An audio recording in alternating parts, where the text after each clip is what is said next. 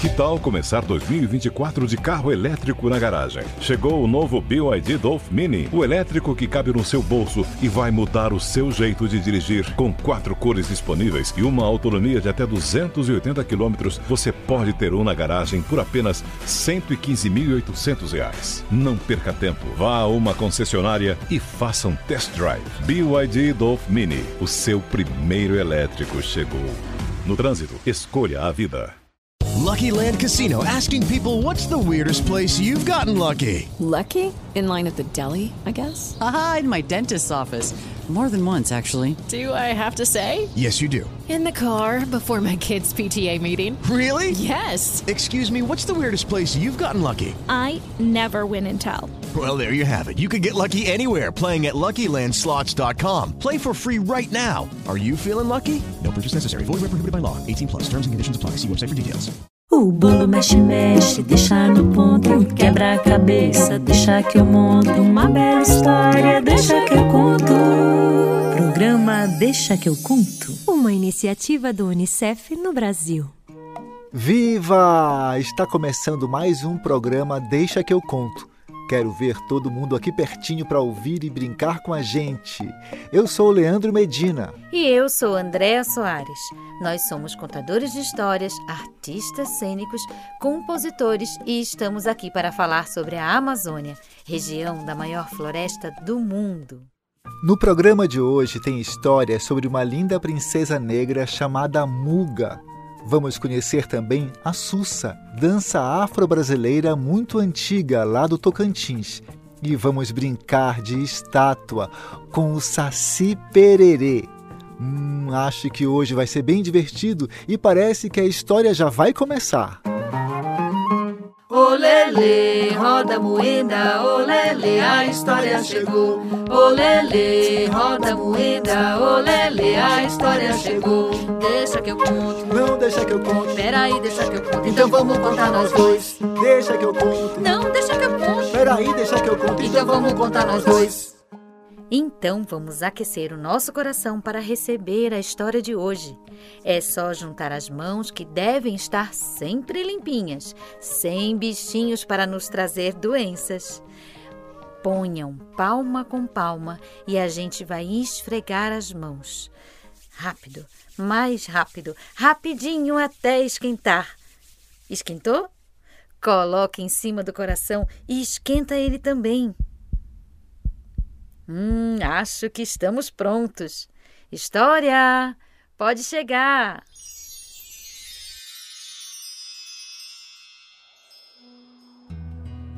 Era uma vez na África, há muito tempo atrás, um reino chamado Alódia, onde o casal real era muito querido pelo seu povo. Eles tinham uma única filha, a princesa Muga, que desde pequena já estava sendo educada e preparada para assumir o posto de rainha. Naquele tempo, ser rainha ou rei era muito importante. Eles tinham que aprender tudo sobre a história do seu povo, entender sobre plantas e ervas para fazerem remédios, tinham que saber das riquezas do reino, das músicas e danças que existiram ao longo do tempo. Também tinham que estar sempre preparados para as guerras para defender e lutar pelo seu povo. Muga era uma princesa muito esperta e inteligente. Acompanhava a rainha pelo grande jardim do palácio para conhecer todas as ervas, folhas e raízes que ela usava para preparar remédios para quem precisasse. A rainha ficava muito feliz de ver a sua filha tão interessada naqueles conhecimentos e a ensinava com prazer. Mas tinha uma coisa que ninguém sabia sobre a princesa. Ela tinha poderes especiais. Ela conseguia enxergar a aura das plantas, uma luz forte que brilhava ao redor delas com cores diferentes para cada plantinha. Ela não contava para ninguém porque nem saberia como explicar isso. Mas tinha certeza que sabia se comunicar com as plantas e a natureza. O reino de Alódia era um lugar bom para se viver, com muitas plantações, rios que banhavam as aldeias, garantindo água para a população e comida em fartura. Todos apoiavam o rei nas suas decisões de evitar as guerras e viviam em total harmonia. Muga era uma jovem belíssima. Sua pele negra era macia e seus olhos tinham um brilho que mais pareciam dois diamantes. Seu sorriso também era cativante e quando ela cantava e dançava, todos paravam para ver. A vida da princesa negra era maravilhosa, até que um dia uma grande tragédia aconteceu. Muga foi ao campo olhar de perto a colheita das ervas que algumas mulheres da aldeia faziam toda semana. E quando menos esperava, apareceram muitos homens desconhecidos, todos brancos, e que falavam um outro idioma. Eles gritavam alto e ordenaram que as mulheres fossem levadas dali. A princesa não teve nem tempo de gritar de pedir ajuda e não imaginava o que estaria acontecendo. Quando viu, já estava amarrada e sem poder falar. Ela e as outras mulheres foram levadas para outro lugar distante que ela não conhecia. Na estrada, encontrou com mais pessoas do seu reino. Todos caminhavam com as mãos amarradas e seus olhares estavam assustados. Muitos dias depois chegaram então ao mar. No porto havia um navio muito grande e Muga e todos os outros foram jogados no porão, que era muito grande e escuro.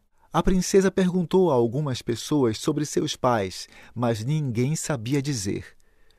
O navio partiu sem que soubessem para onde estavam sendo levados. A tristeza era muito grande. Muitos choravam e rezavam enquanto balançavam no tombo do navio, para lá e para cá, com as ondas do mar.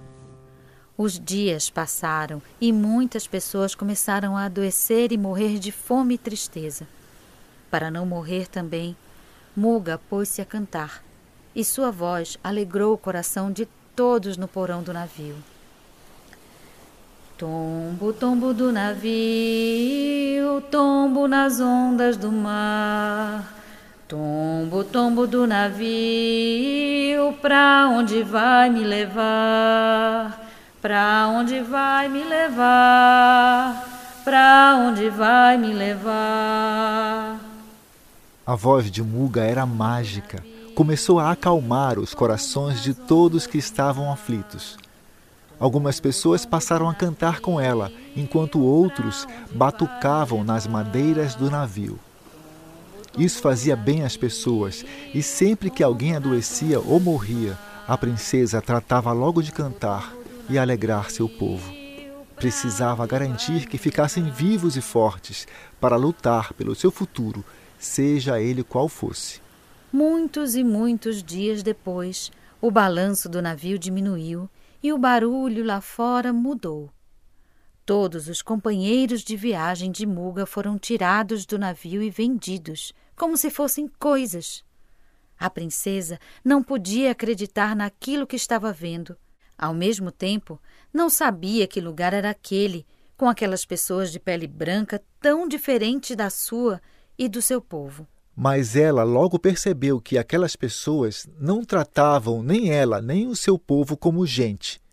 Ficou bastante triste e com raiva. Pensou em se revoltar, lutar, mas como poderia enfrentá-los? Decidiu então silenciar sufocar sua dor e pensar numa solução com calma. Ao saírem do navio, foram levados a uma praça e naquele dia mesmo foram vendidos para diferentes pessoas, e seu povo se separou. Uma grande parte foi levada junto com Muga a um senhor que estava de partida para o centro do Brasil em busca de ouro. Assim começou uma nova parte do caminho, onde aqueles homens e mulheres viajariam por muito tempo até chegar no estado do Tocantins. Muga seguia firme e aguentava toda aquela maldade porque sabia no seu coração que ela tinha que cuidar do seu povo. E quando a dor era imensa e a saudade apertava seu peito, Muga cantava para eles. Tombo, tombo do navio, tombo nas ondas do mar. Tombo, tombo do navio, porque me trouxe pra cá. Porque me trouxe pra cá, porque me trouxe pra cá. Aconteceu que, ao chegar finalmente no lugar onde ia viver, Muga descobriu que o dono daquelas terras, o homem que a havia comprado, tinha adoecido na viagem e morrido.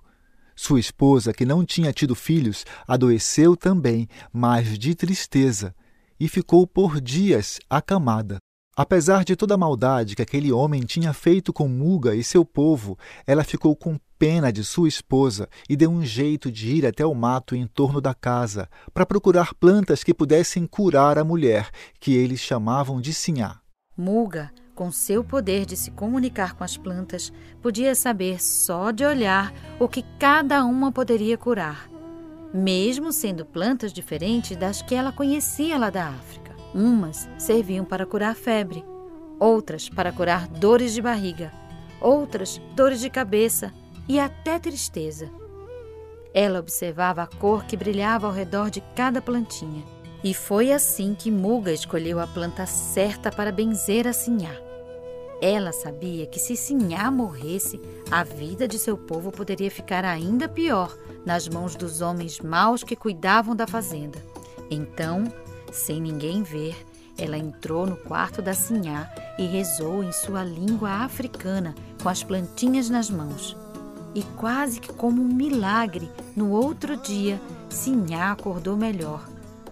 Ela, sabendo que Muga tinha lhe ajudado, passou a protegê-la. Muga então lhe pediu para cuidar do seu povo com as suas ervas, e a Sinhá deixou. Ela pegou então um saquinho que trazia consigo desde a África. Naquele saquinho haviam sementes sagradas que ela levou para o campo no dia que foi capturada pelos homens que a trouxeram para o Brasil. Ela guardou essas sementes bem escondidas o tempo todo, pois sabia que um dia poderia usá-las. E assim foi. Muga arou a terra, plantou as sementes e pouco tempo depois já começou a usar os seus remédios para fortalecer a saúde dos negros que moravam na senzala, que era o nome da casa onde eles dormiam. E logo sua fama ficou grande. Eram muitos pedidos de ajuda para doenças simples, mas também para outras mais difíceis, como as doenças que vinham com a saudade da África, que os negros chamavam de banzo. Muga ia lá e benzia, rezava, fazia chá, pomada, banhos, preparados para passar na pele, para curar as feridas dos chicotes dos senhores maus. Muga cantava: Tombo, tombo do navio, estou aqui para curar. Muito além das ervas, Muga dizia: Cantem, cantem e dancem para o corpo amar a vida. E assim, na senzala onde vivia Muga, negros e negras de vários lugares da África foram misturando suas cantigas e suas danças e criando muitas formas de trazer alegria dentro de tanta tristeza. E sua plantação de ervas crescia e florescia, se multiplicava tanto quanto sua bondade e cura. Logo, os povos negros estavam melhor de saúde do que os brancos da região e muitos desses brancos e brancas começaram a procurar Muga para se curar também. Rapidamente, Muga tornou-se conhecida por todo lugar e uma líder de todas as negras e negros que haviam por ali. Junto com seu povo, organizou festas para agradecer aos santos negros e também para os seus deuses lá da África, coisa que tinham que fazer escondido porque eram proibidos. E o tempo foi passando em Assinhá envelhecendo. Isso preocupava Muga. Como seria depois que ela morresse? O que aconteceria com seu povo?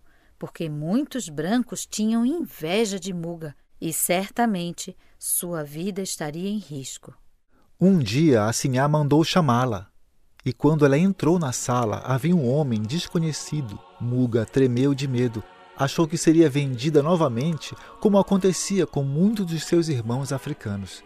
Mas, para sua surpresa, Sinhá lhe entregou um documento e disse que quando ela morresse, tudo seria dela: a casa, a senzala, os escravos e o ouro, todas as riquezas. Muga lembrou-se da África, de seu povo, de seus pais. Mas como voltar? Será que eles ainda a receberiam? Será que seria ainda a rainha e poderia cuidar do seu povo? pouco tempo depois, Sinhá faleceu. Muga tornou-se uma poderosa senhora com muito dinheiro e posses, e a primeira coisa que ela fez foi libertar todos os escravos que tinha e dar-lhes terra para plantar e animais para criar, garantindo a sua sobrevivência. Construiu uma capela para que os negros pudessem rezar, já que na igreja dos brancos eles não podiam nem entrar, e permitiu que sempre que tivessem vontade cantassem e dançassem para ficarem felizes. E quando a música começava, Muga logo se punha a cantar uma canção que tinha feito em homenagem às ervas e às plantas que a ajudaram a cuidar das pessoas e a manter-se viva na nova terra que tinha ido morar, que era o Brasil, sem nunca esquecer da sua origem de princesa africana. E assim, Muga viveu tornando-se amada e conhecida de toda a população negra da região que até hoje lembra e agradece todo o bem que a princesa negra que curava fez para aquelas pessoas. Sua voz ecoou na memória de muitos quando cantava a canção para suas ervas e plantas, que dizia assim: Nesse chão brotou raiz de nossos ancestrais. Nesse chão brotou raiz de nossos ancestrais. Eva boa, Eva viva, olha lá, beleza mais linda não há. Eva boa, Eva viva, olha lá, beleza mais linda não há. Nesse chão brotou raiz de nossos ancestrais. Nesse chão brotou raiz de nossos ancestrais. Eva boa, Eva viva, olha lá, beleza mais linda não há. Eva boa, Eva viva, olha lá, beleza mais linda não há.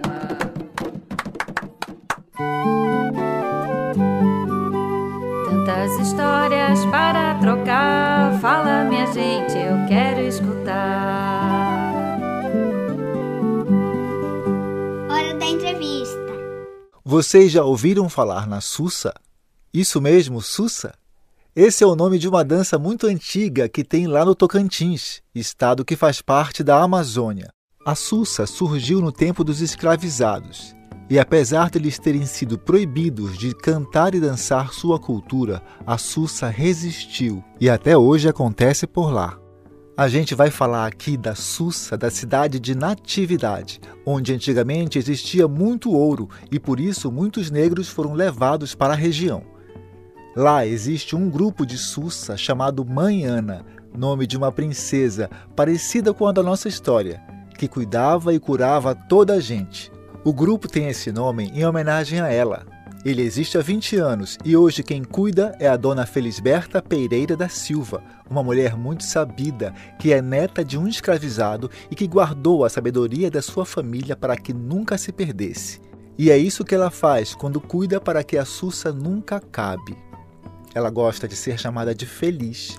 E olha só o que ela fala pra gente sobre a dança da Sussa. Tem um canto que é chamado de descanto. É uma espécie de pedido de licença, pedido de autorização para você cantar. Aí canta e aí entra a sussa, que tem o violeiro, o cacheiro, um tambor de madeira que é o ronca, um senta no tambor e toca e o outro fica por trás puxando o ronca. É uma cuíca gigante. E outro, um no, dois no pandeiro e um no tambor de cerâmica. Mas em Natividade tem outro grupo de Sussa dançado por crianças. E ele nasceu numa escola. Olha que legal! A professora Verônica Tavares de Albuquerque dava aula na Escola Estadual Nossa Senhora de Fátima, quando o neto de Dona Felisberta convidou a professora para conhecer a Sussa e ela foi com uma turma de alunos. Eles gostaram tanto que resolveram criar um grupo de Sussa também, na escola, que recebeu o nome de Tia Felisberta. Depois, as crianças cresceram, saíram da escola e fundaram outro grupo, que agora se chama Grupo de Sussa Tia Bem-vinda. Vamos ouvir o que a professora Verônica falou para gente sobre a Sussa. A dança da Sussa, em natividade, ela é uma dança de conquista, né? É uma dança onde o, o, o homem tenta conquistar a dama através da dança. É um, dança, é um bailado em círculo, né? É um bailado em círculo e essa essa alegria, essa desenvoltura, a, a dama ela dança sendo cortejada e fazendo uh, aquele quero e não quero, sabe, Andréa? é algo bem, bem bacana de se ver. E sempre saem as rodadas para poder fazer aquele bailado mais bonito, né? É, é, se você não tem saia, você dança do jeito que quiser, mas a tradição é dançar com a saia para virar ela e fazer aquele bambolê assim no ar, bem bonito para poder mostrar a fuça. No grupo de Sussa Tia Bem-vinda participam crianças e jovens de 5 a 18 anos. Os integrantes do grupo até participaram de um concurso de Sussa, onde criaram versos para homenagear a cidade. Vamos ouvir alguns? Natividade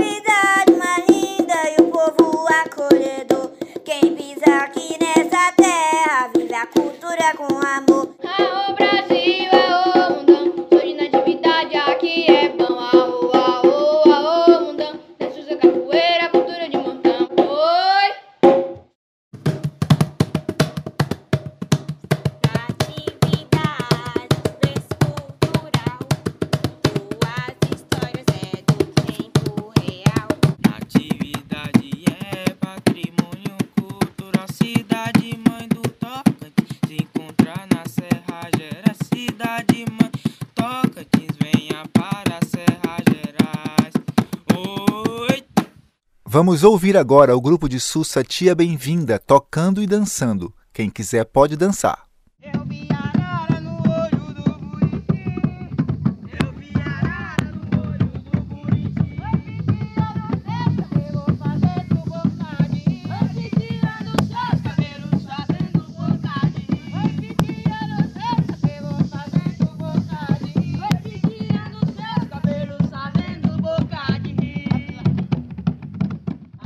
Vem chegando da Amazônia, muitas cores pra você. Vem chegando da Amazônia, muitas cores pra você. Olhe bem ao seu redor, qual a cor que você vê. Olhe bem ao seu redor, qual a cor que você vê. A cor que a gente vai falar hoje é o bege. Você sabe que cor é essa? É a cor do café com leite que a gente toma de manhã, quando ele tem bem mais leite do que café. É também a cor que algumas folhas têm quando elas começam a ficar velhinhas depois que caem das árvores. Para se fazer a cor bege, é preciso misturar um pouquinho de marrom numa tinta branca ou um pouquinho de marrom com um pouquinho de amarelo na tinta branca. Mas tem que ser só um pouquinho, senão já vai virar outra cor. Antigamente, as pessoas diziam que o bege era a cor da pele. Mas essa não era uma coisa muito legal de se dizer, não é mesmo? Afinal de contas, existem muitas cores de pele. Por exemplo, uma pessoa que é branca, bem branquinha, tem uma pele bege que é quase meio rosinha. E uma pessoa que é bem negra tem uma pele que é marrom escuro, quase da cor preta.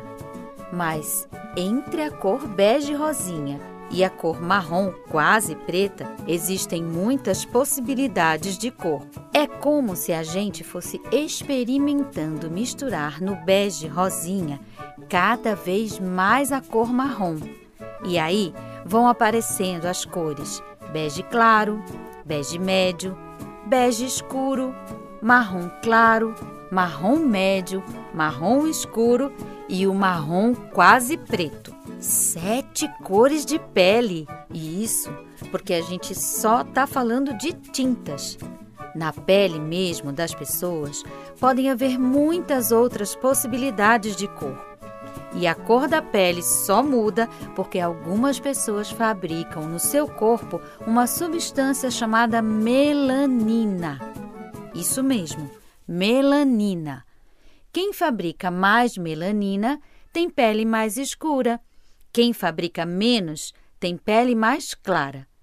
Mas as pessoas não são melhores nem piores por causa disso. São apenas diferentes umas das outras. Vamos fazer uma experiência? Que tal se você juntar um braço de cada pessoa da sua casa do lado do outro, assim coladinho, braço com braço, para comparar as cores das suas peles? Você pode tirar uma foto para lembrar depois como cada pessoa é bonita e importante com a pele que ela tem. E ainda pode mandar essa foto legal para o programa Deixa que eu conto Amazônia.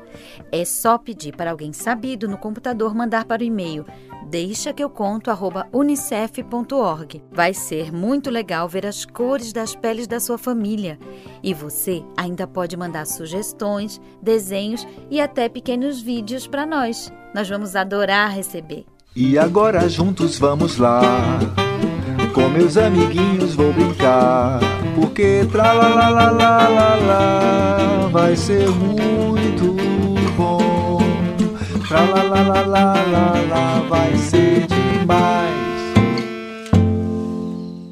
Hoje nós vamos dançar com o Saci, na música cantada pelo Pedro Ribeiro e pela Andréa Soares, com o grupo Babado de Chita. É uma brincadeira muito fácil. A gente vai dançando, dançando, bem livre, do jeito que a gente gostar mais. Aí a música vai parar e alguém vai dizer: estátua! A gente faz rapidinho uma pose bem legal até a música começar de novo. Não é fácil? Então vamos lá. Todo mundo bem ligado na hora da estátua, hein? Pode soltar a música, Andréia. Se o milho piruou, é coisa de saci. Se a saia levantou, é coisa de saci. Se o bolo encruou, é coisa de saci. Se o cavalo relinchou, é coisa de saci. Peraí,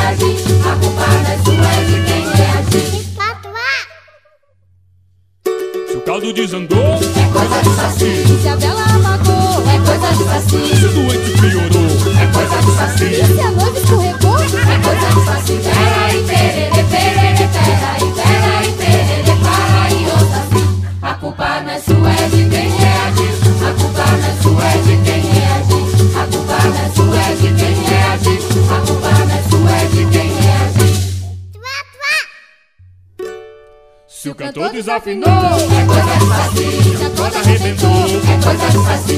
a doce espatifou, É coisa de saci. a bola esburacou, É coisa de saci. Peraí, perere,